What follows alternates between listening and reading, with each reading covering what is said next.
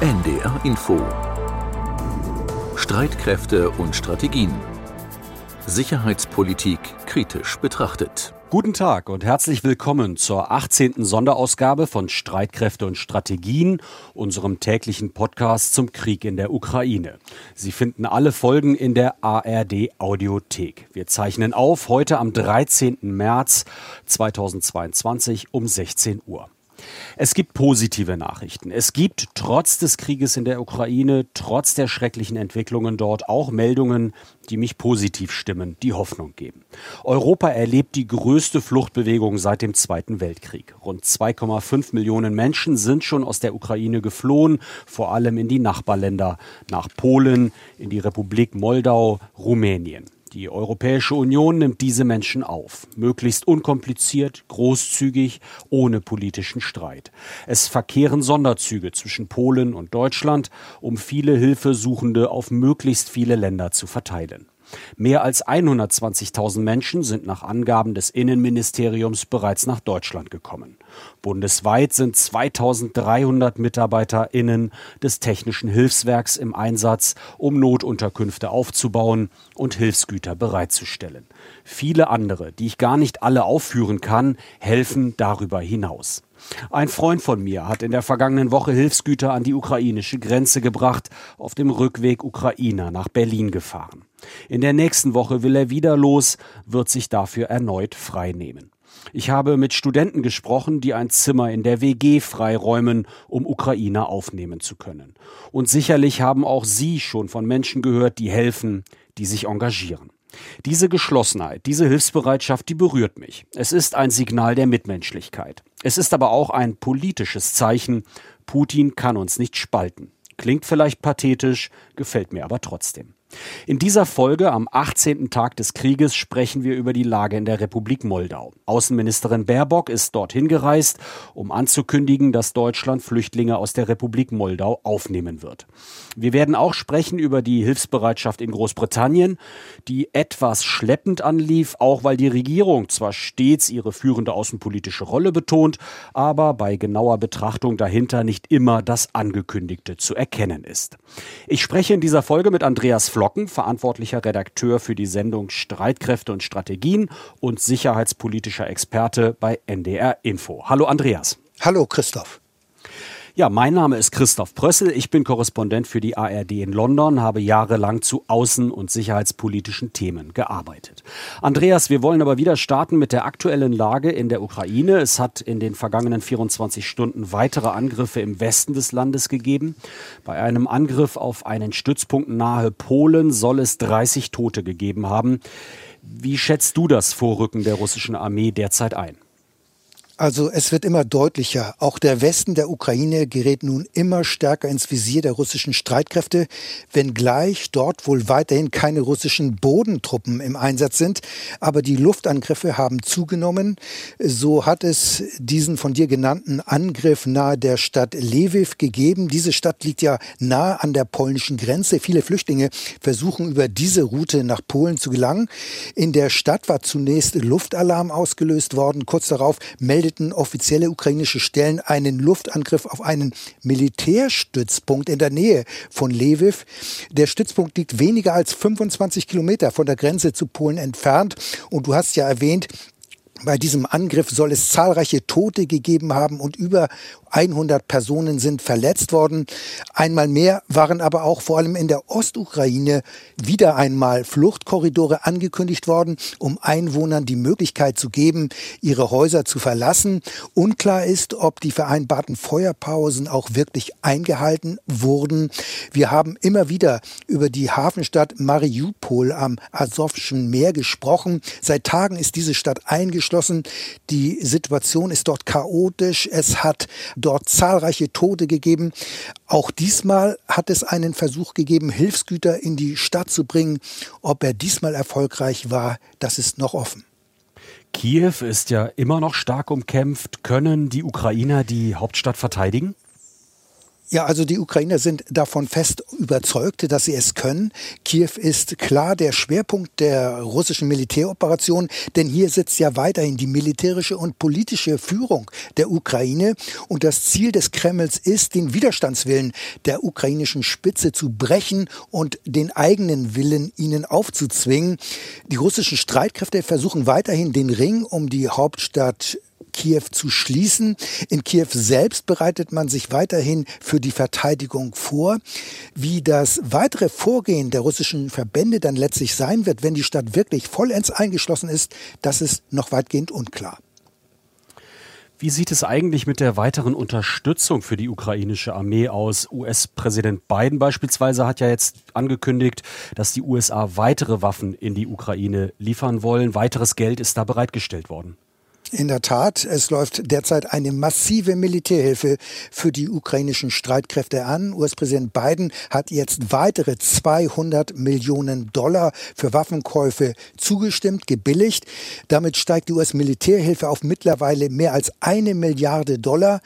Die EU hatte ja zuvor ebenfalls rund 500 Millionen Euro für solche Zwecke für den Kauf von Waffen zur Verfügung gestellt. Pikanterweise gerade aus der neu geschaffenen EU-Friedensfazilität. Das ist ein Topf, der in erster Linie für Stabilisierungsmaßnahmen von Sicherheitskräften gedacht war. Gedacht war vor allem an Afrika. Bei den Waffensystemen geht es vor allem um leichte und schultergestützte Flugabwehr, Raketen und Panzerabwehrwaffen. Die sind nämlich leicht bedienbar und die kommen eigentlich auch der Vorgehensweise der ukrainischen Sicherheitskräfte sehr entgegen. Die ukrainischen Streitkräfte operieren offenbar vor allem in kleineren Trupps und treten nicht in einer offenen Feldschlacht gegen die überlegenen russischen Streitkräfte an. Das ist so eine Art Hit-and-Run-Taktik, also verstecken, warten auf den Gegner, auf die Fahrzeugkolonne möglicherweise, dann zuschlagen und dann sofort wieder weg. Also der Vorteil der ukrainischen Streitkräfte oder Trupps ist dabei natürlich eindeutig, dass sie das Gelände kennen, die Gegebenheiten vor Ort besser als der Angreifer und natürlich ist die Motivation eine ganz andere als beim Angreifer. Du hast es ja bereits angedeutet, eine wichtige Rolle spielen bei den Waffenlieferungen offenbar jetzt ja auch wieder die Panzerabwehrwaffen. Ja, in der Tat. Vor einigen Tagen hatte es ja aus US-Kreisen bereits geheißen, die USA hätten innerhalb von sechs Tagen rund 17.000 Panzerabwehrraketen geliefert. Wenn das richtig ist, dann ist das natürlich eine gewaltige Zahl. Und unter diesen Waffen sind auch die Panzerabwehrraketen vom Typ Javelin. Das ist eine sogenannte Fire and Forget Rakete. Überspitzt gesagt heißt das, der Schütze nimmt das Ziel ins Visier aus einer Entfernung von zwei bis drei Kilometern. Der Schütze löst dann die Waffe aus. Alles andere macht dann die Elektronik und der Hitzesuchkopf der Rakete. Fahrzeuge, insbesondere der Antrieb der Kampfpanzer, geben ja sehr viel Wärme ab. Und der Schütze selbst kann sofort in Deckung gehen und sich eine andere Stellung suchen, während die Rakete noch unterwegs ist. Und das Besondere an dieser Javelin-Rakete ist, dass sie nicht frontal auf den Panzer aufschlägt. Die Gefechtsfahrzeuge sind ja vor allem vorne besonders stark gepanzert. Die Javelin macht vielmehr vor dem Ziel einen Bogen, geht leicht nach oben und trifft das Ziel, also gegebenenfalls den Kampfpanzer, von oben. Und dort sind die Fahrzeuge in der Regel nur schwach gepanzert, also diese moderne Panzerabwehrrakete hat einen, ich sag's mal in der militärischen Terminologie, einen sehr hohen Gefechtswert. Und die Ukraine behauptet, Russland habe bisher mehr als 330 Kampfpanzer und über 1100 andere Gefechtsfahrzeuge verloren. Aber ob diese Angaben wirklich stimmen, das wissen wir natürlich nicht. Aber ich erinnere mich an einen Bericht vor dem Ukraine-Krieg, dass es bei den russischen Militärs Überlegungen gegeben hat, die gepanzerten Fahrzeuge noch besser auch von oben zu schützen, indem man eben versucht, die Panzerung auch dort zu verstärken. Gestern haben ja Präsident Putin, der französische Präsident Macron und Bundeskanzler Scholz miteinander telefoniert. Ist dabei eigentlich irgendwas herausgekommen? Also was da genau herausgekommen ist, das wissen wir leider nicht. Aber ich denke, grundsätzlich ist es gut, dass auch weiterhin es diplomatische Versuche gibt, den Krieg zu beenden oder zumindest eine Feuerpause zu erreichen. Scholz hatte ja auch zuvor dann noch mit dem ukrainischen Präsidenten Zelensky gesprochen und Kontakte gibt es auch offenbar zwischen der Ukraine und Russland. Zu hören ist, dass es Online-Videokonferenzen zwischen den beiden Kriegsparteien gibt. Dort würden wohl einzelne Vorschläge diskutiert. Zelensky hat immer wieder deutlich gemacht, er wolle mit Putin direkt sprechen. Zelensky hat auch Jerusalem als möglichen Ort für Verhandlungen mit Putin vorgeschlagen. Der israelische Regierungschef Naftali Bennett war ja vor einigen Tagen in Moskau und hatte dort auch mit Putin gesprochen. Der russische Außenminister Lavrov hatte allerdings am Donnerstag einem Treffen von Putin und, Zelensky eine Absage erteilt. Das mache nur Sinn, wenn es einen Mehrwert dafür gäbe, so hat er es gesagt. Sprich, wenn eine Kompromisslösung in Sicht ist. Aber danach sieht es zurzeit weiterhin nicht aus.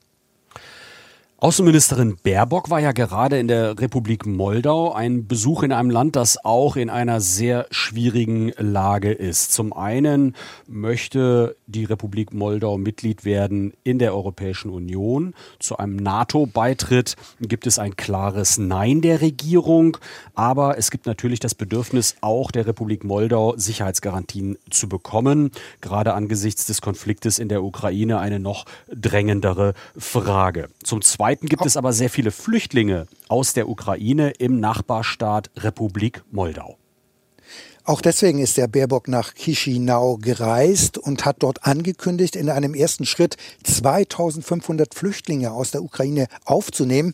Immer mehr Flüchtlinge sind in diesem Land unterwegs, in einem sehr kleinen Land. Christoph, wie ist denn die Lage derzeit in der Republik Moldau? Ja, ich habe mir auch noch mal genau angesehen, wo die Republik Moldau liegt, welche Grenzen das Land hat. Also östlich von Rumänien, auf der anderen Seite des Landes eine lange Grenze zur Ukraine, kein Zugang zum Meer. Geografisch wird also deutlich klar stark betroffen vom Krieg in der Ukraine. Moldawien hat 2,5 Millionen Einwohner und äh, laut Regierungsangaben sind bereits 300.000 Menschen aus der Ukraine nach äh, Moldau geflohen, eingereist und es sollen noch etwa 100.000 im Land sein. Annalena Baerbock, die Außenministerin, hat deswegen bei ihrem Besuch zugesagt, dass 2500 Menschen, Flüchtlinge aus äh, der Republik Moldau aufgenommen werden können durch Deutschland. Aber sie hat auch deutlich gemacht, das kann nur ein Anfang sein. Das soll also sicherlich auch ein Signal sein, um anderen Ländern auch deutlich zu machen, in der Europäischen Union beispielsweise Verantwortung zu übernehmen. Die Ministerin setzt sich für eine Luftbrücke ein, sagte auch, das sei eine Möglichkeit, um Flüchtende aus der Grenzregion zur Ukraine schnell ausfliegen zu können. Die Länder dort sind ja einfach stark belastet von den äh, vielen Flüchtlingen, die jetzt über die Grenze kommen. Und möglicherweise, das hat sie eben bei ihrem Besuch auch deutlich möglich gemacht, können auch Flüge über den Atlantik ein Thema sein. Also da gäbe es Gespräche oder sollten Gespräche angesetzt werden auf der Ebene der G7. Christoph Moldau sieht sich ja bedroht. Gibt es denn irgendwelche Anzeichen, dass Deutschland oder die EU der Republik beistehen würde im Falle eines russischen Angriffs? Moldau will ja auch so schnell wie möglich Mitglied der Europäischen Union werden. Genau, das Land hat gerade noch einmal einen Antrag auf Mitgliedschaft gestellt, ebenso wie die Ukraine und Georgien. Da gibt es die Hoffnung, äh, dass man eine gewisse Sicherheitsgarantie dadurch erlangen kann, dass man Mitglied wird der Europäischen Union, neben natürlich all den anderen äh, Punkten, die für diese Länder wichtig sind, wirtschaftliche Entwicklung, Unterstützung, Zugang zu einem großen Handelsraum etc. etc. Aber klar ist, die Republik Moldau ist weit weg von einer Mitgliedschaft. Es ist eines der ärmsten Länder Europas. Man muss vielleicht noch mal betonen, äh, was sehr wichtig ist, dass Moldau ähm, schon seit Jahren äh, klar sagt, kommuniziert die Regierung, dass auch in der Verfassung festgeschrieben ist, dass Moldau kein Mitglied der NATO werden will. Es hat seine Neutralität angekündigt. Und äh, es gibt auch eine politisch schwierige Situation in äh, Moldau, eine abtrünnige Provinz, Transnistrien. Dort gibt es pro-russische Kämpfe. Dort gibt es pro-russische Kräfte, also eine Situation, die ein wenig auch an den Osten der Ukraine erinnert. Und es gab in der Vergangenheit auch immer wieder Militärmanöver dieser pro-russischen Kräfte mit dem russischen Militär. Russische Soldaten sind dort in Transnistrien sogar stationiert. Das ist ein kalter Konflikt aus den 90er Jahren, der klar macht, der EU-Beitritt ist weit weg, denn die Europäische Union hat einen Grundsatz, dass eigentlich Grenzstreitigkeiten, solche internen Konflikte ein Gegenargument für einen Beitritt sind. Das heißt, für die Bedrohung für Moldau ist im Moment eigentlich recht groß erkennbar. Die Regierung kann das klar analysieren. Und der Besuch der Außenministerin war sicherlich ein wichtiges außenpolitisches Signal. Die EU vergisst euch nicht. Zum einen, auch wenn es wahrscheinlich äh, erst einmal keine EU-Mitgliedschaft geben kann, weil das derzeit eigentlich auf europäischer Ebene ausgeschlossen werden muss. Ja, also insofern wenigstens ein außenpolitisches Signal. Christoph, wir haben jetzt über die Hilfe der Bundesregierung gesprochen, die die Außenministerin in Moldau angeboten hat. Am Anfang hast du ja bereits die Zahl genannt. Über 120.000 Flüchtlinge aus der Ukraine sind in Deutschland bereits registriert. Du bist ja Korrespondent in London, beobachtest also die britische Politik. Wie groß ist denn die Hilfe, die London bieten kann? Also die Hilfe für die Flüchtlinge läuft jetzt erst an. Ähm, es gibt offenbar bis heute 3000 Anträge, die gestellt worden sein sollen, obwohl eigentlich viele Ukrainer schon jetzt in Großbritannien leben, es also familiäre Verbindungen auch gibt. Und ähm, man muss sagen, dass in den letzten Tagen es da auch sehr viel Durcheinander gegeben hat in der Regierungspolitik und auch äh, eine Nachrichtenlage, die nicht immer ganz einfach war zu interpretieren. Äh, äh, in der vergangenen Woche ist beispielsweise von der Innenministerin Priti Patel offiziell angekündigt worden, dass ein Zentrum in Calais aufgebaut worden sein soll, in dem ukrainische Flüchtlinge sich dann eben registrieren und anmelden können. Dann wurde klar, dieses Zentrum gibt es noch gar nicht. Und eine Recherche der BBC hat dann sogar festgestellt, es gibt noch nicht einmal die Pläne, dieses aufzubauen. Das heißt also, insgesamt möchte Großbritannien sich eigentlich als helfendes Land darstellen, aber aus welchen Gründen auch immer, Unfähigkeit oder böse Absicht, gab es da bislang überhaupt keinen Mechanismus. Jetzt ist es schon so, dass in der nächsten Woche noch einmal nachgelegt werden soll. Da soll ab Dienstag dann eine Internetseite gestartet werden, die es äh, Ukrainern sehr einfach ermöglichen soll, einen Antrag zu stellen, dann möglicherweise auch zu kommen. Und ähm, man kann diese Zahlen auch noch mal ins Verhältnis setzen. 3000 Anträge bisher. Ich habe als Vergleich mal rausgesucht Irland das ist ja auch ähnlich weit weg, also ich rede von der Republik Irland, äh, EU-Mitglied, äh, ähnlich weit weg wie äh, Großbritannien, aber eben auch deutlich kleiner. Dort gibt es jetzt schon 5500 Ukrainer, die dort unterkommen konnten. Das zeigt also schon, dass es dort einfacher funktioniert und dass Großbritannien sich insgesamt sehr schwer tut mit der Aufnahme von Flüchtlingen. Heute ist jetzt bekannt gegeben worden, dass die Regierung 10.000 Pfund pro Flüchtling an die Gemeinden auszahlen möchte, die dann äh, Flüchtlinge aufnehmen, um diese auch unterstützen zu können. Da geht es dann beispielsweise um die Beiträge für die Gesundheitsversicherung. Aber es soll eben auch Geld geben für Menschen, die ein Zimmer bereitstellen. Und wie gesagt, ab Dienstag soll das Ganze beschleunigt werden, dann durch ein neues, ja, elektronisches Verfahren, durch eine neue Internetseite, über die Flüchtlinge sich anmelden können. Mhm. Mhm. Und noch eine Frage an den London-Korrespondenten Christoph Prössel. Großbritannien gilt ja als ein starker NATO-Verbündeter, führt einen militärischen NATO-Verband in Estland an im Rahmen der sogenannten Enhanced Forward Presence.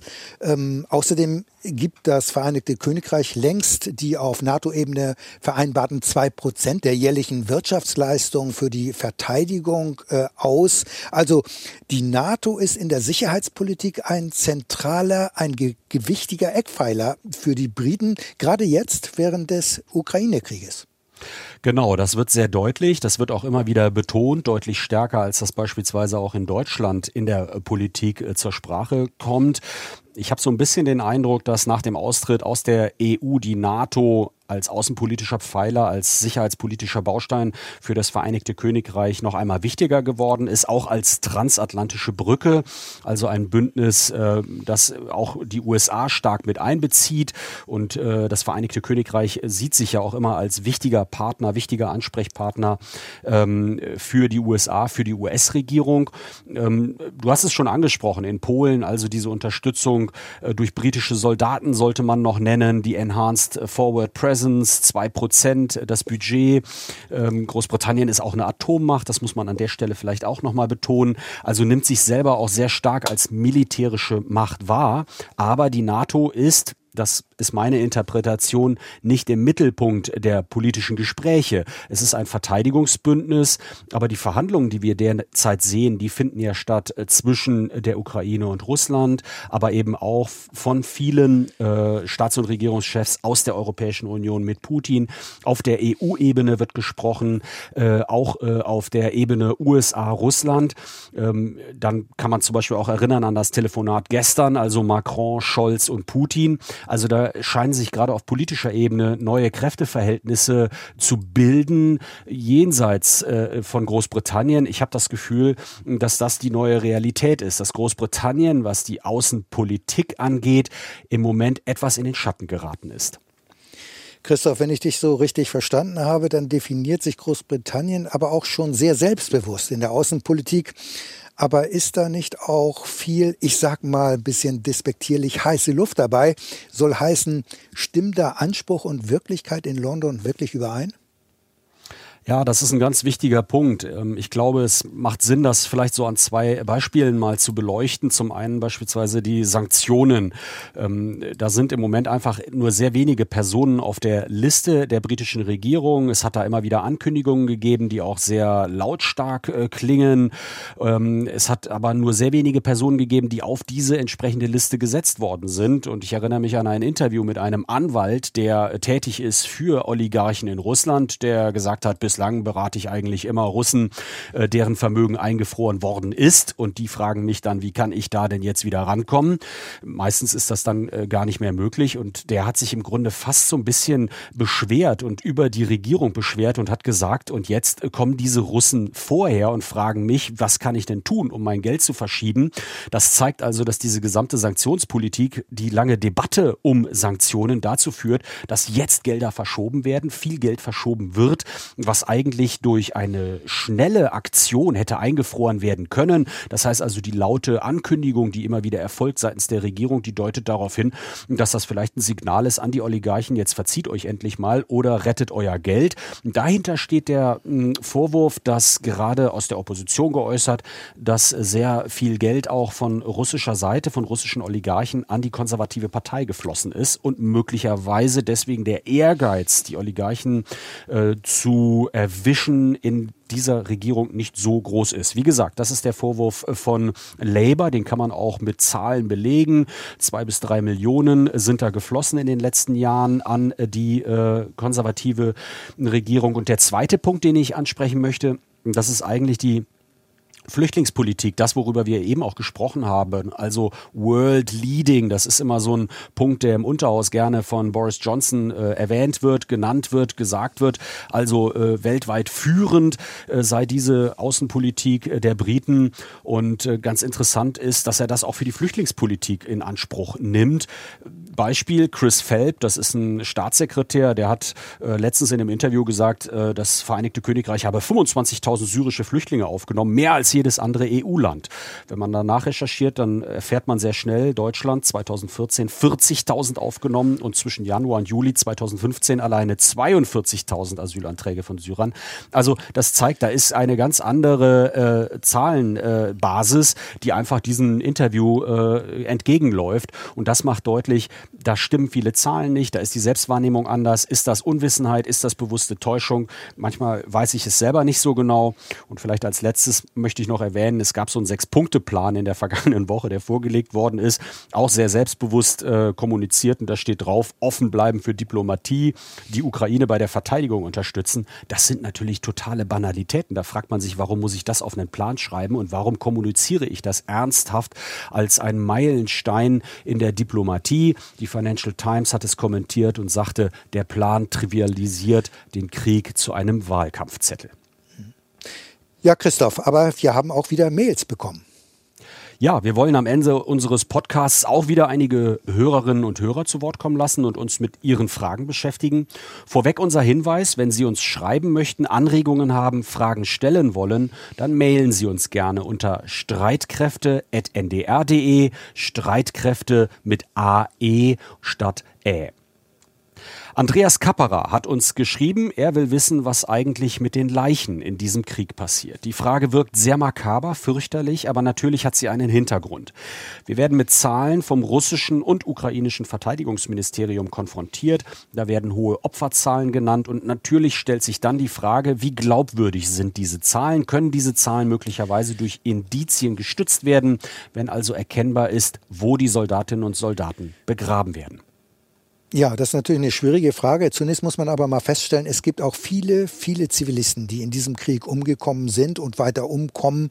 Die ukrainischen Behörden sprechen allein von über 1500 Toten im belagerten Mariupol. Aber grundsätzlich muss man sagen, die Zahlen sind ganz schwer zu überprüfen. Äh, noch schwieriger ist natürlich die Zahl der Soldaten, die ähm, zu Tode gekommen sind, die umgekommen sind. Da wird ja manchmal eher allgemein von Verlusten gesprochen. Damit gemeint sein können Soldaten, die getötet worden sind, die gefallen sind, aber auch vermisste Soldaten oder verwundete Soldaten oder aber auch ganz einfach Soldaten, die diesen Krieg nicht mitmachen wollen und einfach abgehauen sind, desertiert sind. Die Kriegsparteien selbst haben natürlich kein Interesse, genau öffentlich zu machen, wie hoch die eigenen Verluste sind. Das könnte nämlich Auswirkungen auf die Moral der Truppe haben, aber auch auf die Moral der eigenen Gesellschaft. Für Russland ist der Feldzug ja zudem gar kein Krieg, sondern eine Spezialmilitäroperation. Das russische Verteidigungsministerium hat Anfang des Monats von 498 getöteten russischen Soldaten gesprochen. Nach meiner Kenntnis hat es seitdem keine anderen offiziellen Angaben mehr aus Moskau gegeben. Die ukrainische Seite sagt, es seien bisher mehr als 12.000 russische Soldaten getötet worden.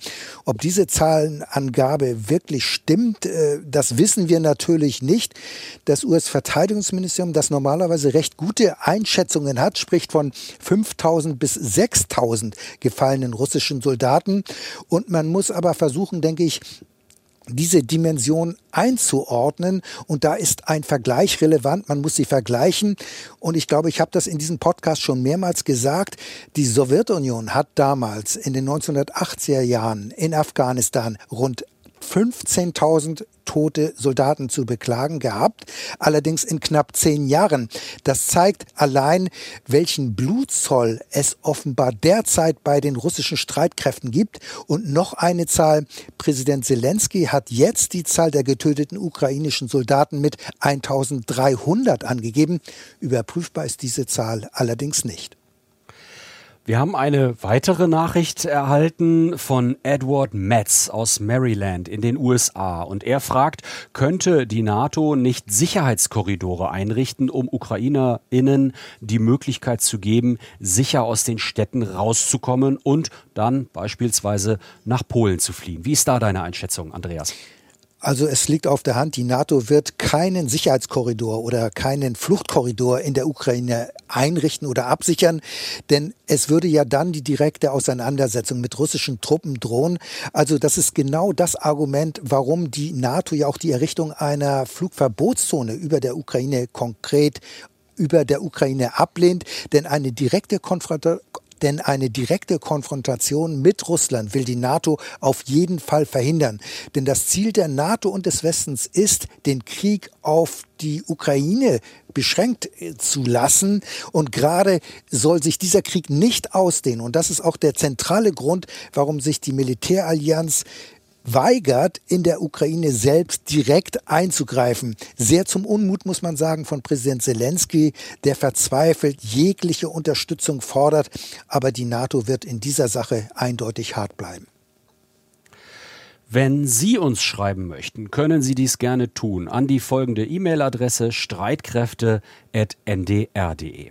Alle Folgen dieses Podcasts finden Sie in der ARD Audiothek. Dort gibt es auch morgens und abends alle aktuellen Entwicklungen kompakt in unserem Podcast Krieg in Europa, das Update zur Lage in der Ukraine. Es verabschieden sich Andreas Flocken und Christoph Brössel.